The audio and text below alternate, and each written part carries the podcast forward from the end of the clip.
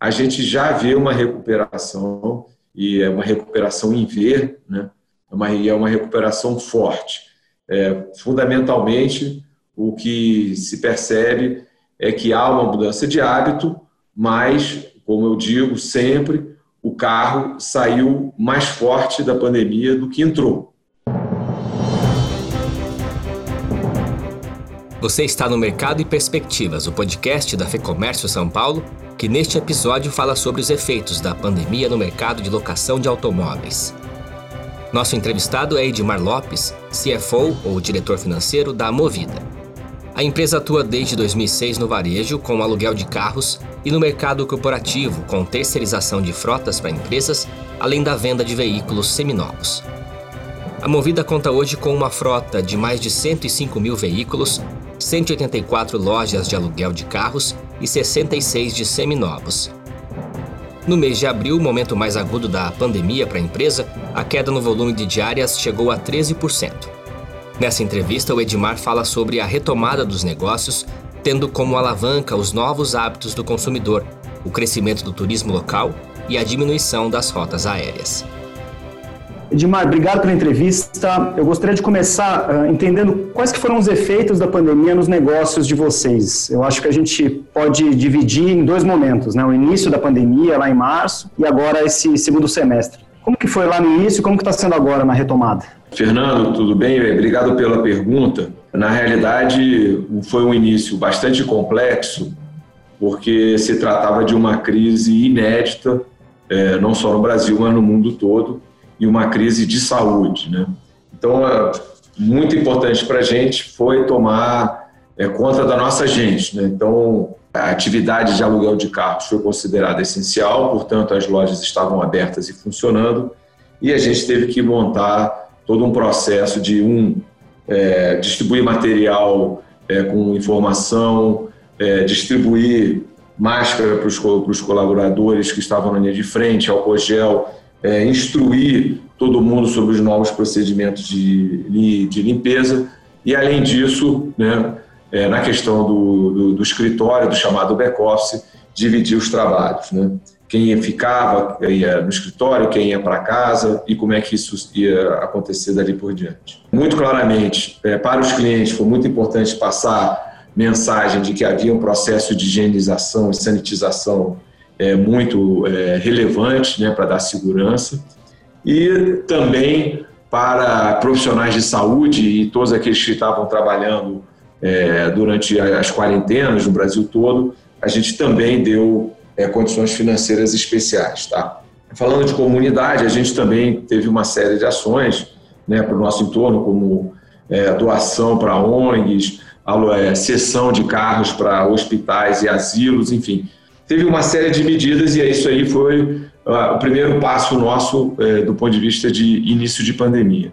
Do ponto de vista de negócio, foi um impacto muito grande, né, é, público, nós já informamos os números, a receita nossa do aluguel, é, do hack chamado, caiu é, muito, né, a gente re resolveu reduzir a frota da companhia né, e trabalhamos três meses de maneira muito é, forte, muito aguda, nesse cenário de não sabíamos quanto tempo a crise ia durar e tampouco qual seria é, o tamanho dessa crise. Tá? Então, para fazer um pedaço, uma longa história curta do que foi o, o segundo trimestre é esse. A partir de julho, né, na realidade no final de junho, a gente já vê uma recuperação e é uma recuperação em ver, né, é uma, é uma recuperação forte. É, fundamentalmente, o que se percebe é que há uma mudança de hábito, mas, como eu digo sempre, o carro saiu mais forte da pandemia do que entrou. Então, é assim, esse, é, esse é como nós estamos agora, Fernando. Interessante essa colocação aí. Já foi possível recuperar o volume de 2019, Edmar? Olha, nós, Fernando, nós estamos quase lá, tá? Então, a nossa expectativa é que no quarto trimestre, com a força do turismo doméstico e, de novo, com os novos hábitos, ou seja, home office permite eventualmente que as pessoas viajem na quinta-feira e não mais no sábado. É, coisas dessa natureza nos trazem otimismo para que a gente tenha uma recuperação de volumes e preços é, já no quarto trimestre, ou seja, é, praticamente estaríamos em modo pré-pandemia é, agora já no mês de outubro. Tá? Queria até emendar falando desses novos hábitos, porque existe uma tendência das pessoas evitarem nesse momento o transporte coletivo, é, migrarem para o aluguel de carros. Vocês, inclusive, fizeram uma pesquisa a respeito. É possível quantificar isso, esse movimento? Ó, vou dar um exemplo, né? É, aluguel de interestadual ou de distâncias médias, né? Mas tipicamente é, alugar o carro no Rio ou em São Paulo e devolver é, fora da cidade, né? Então, ou ainda é, Curitiba, Florianópolis, percursos dessa natureza que representavam é, menos de 5% dos aluguéis, esse número hoje já é perto de dois dígitos, mostrando o que? Uma volta do trabalho, porque a gente vê isso contratado por empresas, como também vê isso do lado é, da pessoa física, do indivíduo. E aí, de novo, a gente ocupa o espaço é, do avião e ocupa o espaço do ônibus.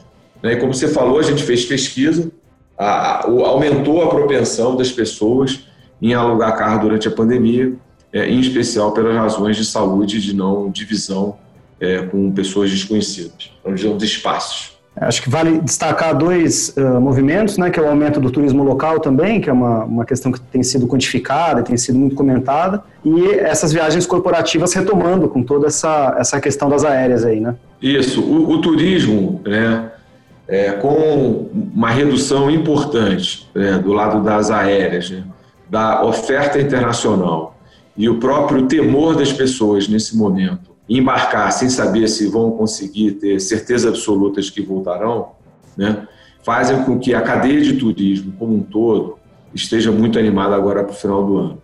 Adicionalmente, a gente tem a questão do dólar. Né? O câmbio favorece a permanência é, aqui no Brasil. É, e, de novo, todo mundo é, apostando suas fichas, né? colocando todos os seus esforços nessa procura aqui de um turismo doméstico. A gente vê isso, né? eu moro em São Paulo, a gente está falando de São Paulo, a, a procura por casas é, no entorno da Grande São Paulo, né? a, a, procura por casas ou é, hotéis ou pousadas para já para o Réveillon, para o Ano Novo. Então, tudo isso a gente vê que, de fato, o turismo doméstico agora no final do ano vem com uma força muito grande. Muito bom. É, queria fazer uma pergunta um pouco mais específica. Você é CFO, é, eu queria falar um pouquinho sobre a inadimplência. Ela preocupa vocês? Como vocês estão lidando com essa questão? Olha, Fernando, essa pergunta é muito boa, porque até por características inerentes ao cargo, né, é, nós fomos muito conservadores logo no início da pandemia, tá? É, porque, é, mais uma vez, a gente não sabia quanto tempo ia durar a crise e tampouco o tamanho da crise. É, então, nós aumentamos as nossas provisões e tínhamos uma visão, eu diria até certo ponto, pessimista em relação ao que poderia acontecer. Bom, isso é como é que a gente largou. O que a gente fez durante a pandemia foi de trabalhar nome a nome os clientes que nos solicitaram algum tipo é, de alteração, né? ou seja, desconto durante a pandemia, redução do aluguel, postergação de pagamento. Tudo isso a gente estabeleceu aqui comitês, primeiro semanais e depois, eu diria, é, com mais frequência até do que isso, para é, poder preservar, número um, a operação nossa e a operação do cliente ao mesmo tempo, sem que houvesse nenhum grande impacto financeiro. A companhia flexibilizou é, prazos de pagamento, procurou se colocar no lugar do cliente. E a boa notícia é que a gente chega agora ao final de setembro, ou seja, seis meses depois de iniciado esse processo complexo, sem perder nenhum cliente e conseguindo manter as suas contas em dia. Entretanto, de novo, pela natureza do cargo, a nossa guarda né, ainda está alta, o radar ainda está ligado, porque a gente acredita que nem tudo está resolvido. Ainda tem muita água para passar debaixo dessa ponte quando você fala de inadimplência, até mesmo porque essa crise ela é muito assimétrica. Né? Então, o que, eu estou querendo dizer com isso? Tem setores que, inclusive, aumentaram o faturamento durante a crise, enquanto tem setores que a gente sabe que dificilmente sobreviverão a essa crise, tudo no meio dessas duas situações. Então, mas fazendo uma, uma, uma dando uma resposta objetiva é, para a sua pergunta, a inadimplência não aumentou, mas eu acho que tem dois fatores importantes aqui: a qualidade da nossa carteira e o fato de estarmos muito próximos e olhando nome a nome é, inclusive discutindo com o CEO, o presidente da empresa, quando fosse o caso. Lembrando que a Movida trabalha tanto com locação, que é mais reconhecida, mas também com revenda, né? Sim, é, na realidade a gente tem uma unidade seminovos, que é onde a gente recicla o nosso ativo, né? É, tipicamente ali a gente tem um, um, um varejo e um atacado é, também, tem pessoa física e pessoa corporativa, e vale o mesmo, vale o mesmo raciocínio do aluguel. Né? A gente olhou é, nome a nome, sendo que ali na, na, na unidade seminovos a gente basicamente está falando de é, vendas à vista. Tá? Edmar, o serviço de vocês ele é digital por natureza, né? Todo o processo de locação ele pode ser feito de uma forma uh, remota. Vocês chegaram a investir mais em digitalização de processo nesse período? Fernando, a resposta é sim. É, nós antecipamos vários lançamentos no âmbito digital de processos que, na nossa avaliação, melhoram muito a experiência do cliente, além de serem muito eficientes do ponto de vista da companhia. Um exemplo desses é o QR Code né, para o web check-in. Então, hoje você pode fazer o, todo o seu processo de aluguel de carros né, à distância e ser atendido por um colaborador nosso no pátio e uma, com uma assinatura digital e conferência de documento você sai dirigindo o carro. Não há, não há necessidade de que você vá à loja e assine contratos em papel. Tá? Então, esse é um exemplo. Era uma coisa que a gente já ia lançar no segundo semestre, mas que a gente lançou em maio, é, porque furou a fila e acelerou tudo. Tá? Isso aí tem até a ver com a própria experiência né, do cliente durante o processo de quarentena, né, que ele queria ficar o mínimo possível na loja, circulando ou falando com outras pessoas. Tá? Então, esse foi um exemplo. Um outro exemplo em seminovos foi que nós implementamos e disponibilizamos um aplicativo para a venda de veículos é, para os chamados é, PMEs, as pequenas e médias empresas, que é o que a gente chama de atacarejo. Então, também era um outro plano, né? É, e a gente antecipou o lançamento desse aplicativo, né, que contém fotos, informações do carro, preço, quilometragem, enfim, tem toda a, a ficha é, do carro é, durante o processo de pandemia. Isso certamente nos ajudou a atravessar esse período. Tá? É, aquém do digital, a pandemia fez vocês desenvolverem também novos produtos, novos processos? Sim, a gente lançou, de novo, mais uma antecipação.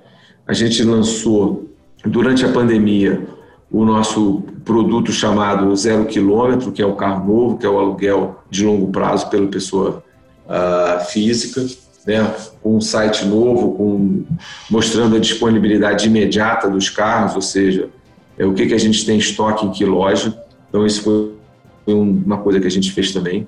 É, do ponto de vista de gestão, Fernando, nós somos um varejo intensivo e a gente é, passou a ter é, uma reunião diária com todas as principais lideranças da companhia em princípio, uh, presidente, diretores e gerências sênior, a gente começou em março a fazer uma reunião diária para olhar todos os indicadores e essa reunião dura até hoje.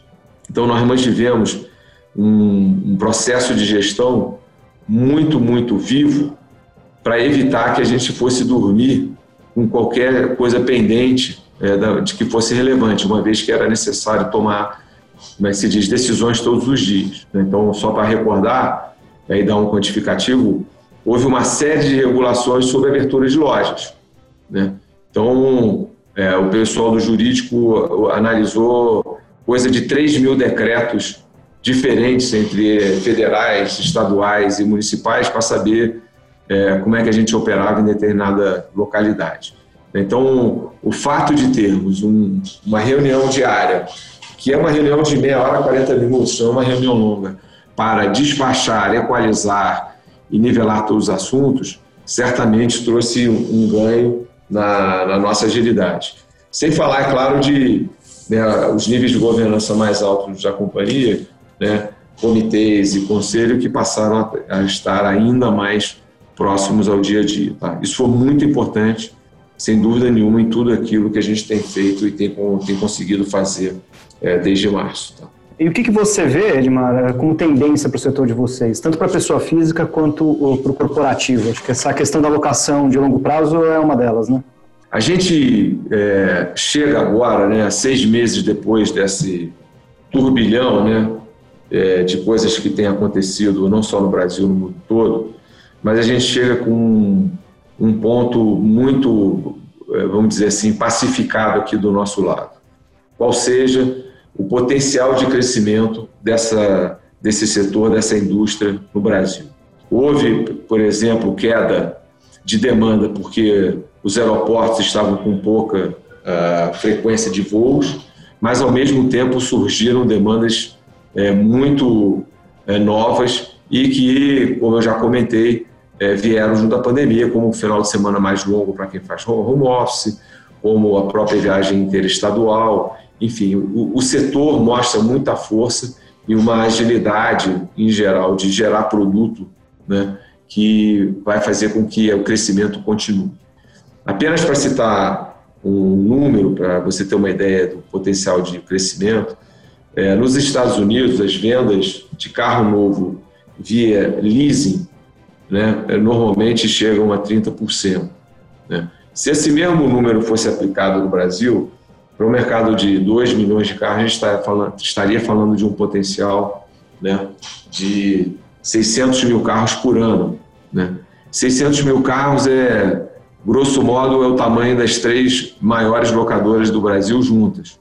Né? Então, se ainda que seja a metade, né, por 20%, 40%, você vê que são um número de centenas de milhares de carros por ano que poderiam ser incorporados às frotas das companhias de aluguel é, um, um, tipo né, de produto diferente que claramente traz, é, gera valor para o cliente final. Então, é só para dar é, uma ideia de que por que, que a gente sai da pandemia ou no final da pandemia convencidos de que esse mercado ainda tem muito para crescer e a pandemia, como eu falei, ela reforçou, ela é, trouxe de volta alguns atributos do carro que talvez estivessem esquecidos. Então, é, nós saímos, né, nesse momento, estamos chegando, começando o quarto tri, é, muito animados. Evidente que não tem nada resolvido, né, o Brasil é um, um, um lugar complexo, é, fora daqui a gente está vendo essa questão se há ou se não há uma segunda onda, é, voltando quarentenas em alguns lugares, mas quando a gente olha para o nosso negócio, a gente fica muito animado. Dentro de todo esse espaço que existe para crescer, qual é a projeção de vocês agora para esse último trimestre que você comentou agora e olhando um pouquinho mais além para 2021? Do ponto de vista de quarto trimestre, a gente tem pouca dúvida que a gente vai voltar à companhia no curto espaço de tempo, se não for no quarto trimestre, vai ser no primeiro trimestre de 2021, a gente volta exatamente a níveis pré-pandêmicos, seja do ponto de vista de tamanho de frota, seja do ponto de vista de preço, seja do ponto de vista de utilização, tá? É, uma companhia mais eficiente agora. Então esse é o primeiro ponto. É, estamos falando de volta ao cenário anterior é, muito rapidamente.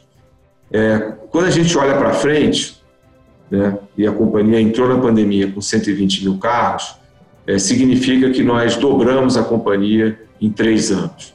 Né? Agora nós somos maiores, a situação é outra, mas a, a confiança e o, e, o, e o salto dificilmente não será o mesmo. Eu estou dizendo que é, dá para, não falando só de 21, mas falando de 21 um pouco à frente, é, olhando tudo o que a gente tem hoje e os fundamentos do mercado, a gente acredita que é, em até três anos a, a, a companhia terá mais uma vez dobrado de tamanho.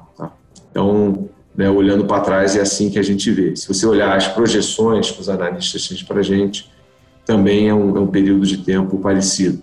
Tá? Então, ou seja, é, dá para crescer bastante né, daqui para frente. Gilmar, tá ótimo. Obrigado por trazer a experiência da Movida aqui para a gente. Fernando, eu que agradeço. Movida agradece também e sempre à disposição de vocês.